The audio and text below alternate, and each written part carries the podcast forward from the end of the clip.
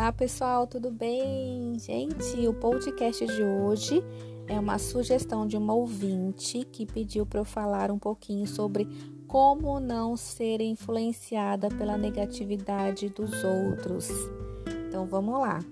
Bom, primeiro, em um mundo em que cada vez mais interagimos, seja pessoalmente ou através das mídias sociais, estamos cada vez mais expostos aos diversos tipos de pensamentos e energias.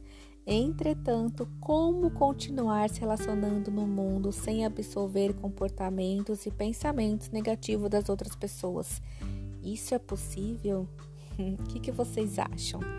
É possível uma pessoa contaminar a outra com sua negatividade? Sim, infelizmente a ciência diz que sim.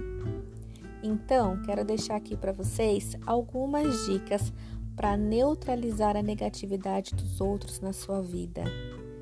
Primeira coisa, pausa na tecnologia e música para energizar são alguns dos, principais, dos principais truques que eu quero deixar aqui para vocês. Bom, gente, primeiro tópico: não absorva a energia das pessoas. Ah, que difícil isso, né, Lu?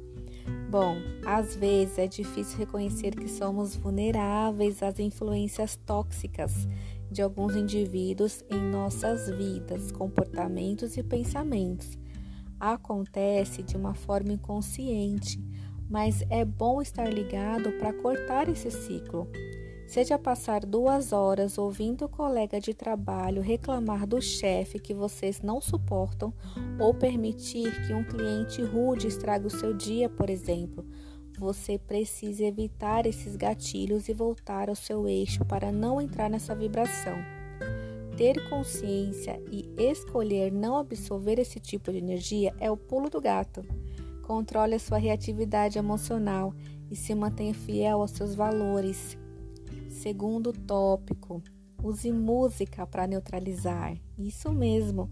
Ao invés de gastar seu trajeto do trabalho, por exemplo, pensando no quanto não gosta de alguém ou do que não está dando certo na sua vida, solte o som da sua playlist e use a música como uma ferramenta de relaxamento. Quanto menos você perder tempo se preocupando e pensando em coisas e pessoas desagradáveis, mais você se sentirá energizado. Terceiro tópico: dê um tempo nos seus feeds. É, o uso das mídias sociais no dia a dia é muitas vezes demais da conta, né, gente?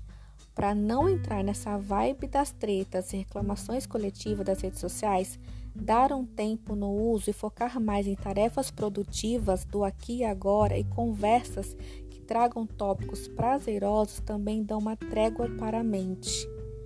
Quarto tópico: evite quem faz mal a você. Preste atenção nesse tópico, gente. Todo mundo tem alguém de quem tenta se manter amigo, mas que toda vez que se fala, uma pessoa te deixa com uma energia péssima e carregada. Pessoas negativas têm o poder de monopolizar seu tempo e trazer o que há de pior em você. Não permita que elas roubem o seu tempo e energia. Alguns pessimistas podem até mesmo ter o poder de aumentar a sua pressão arterial. é verdade. De seu interlocutor, tamanho estresse que podem trazer com seus comportamentos e assuntos. Caso você não consiga mudar a mentalidade dessa pessoa, incentivando assuntos e posturas mais leves, ela realmente te causa mal-estar, vale pensar nessa amizade. Sua saúde e sanidade tem que estar em primeiro lugar. Quinta e última dica: cerque-se de pessoas positivas. É difícil olhar o lado bom da vida quando se está cercado de negatividade.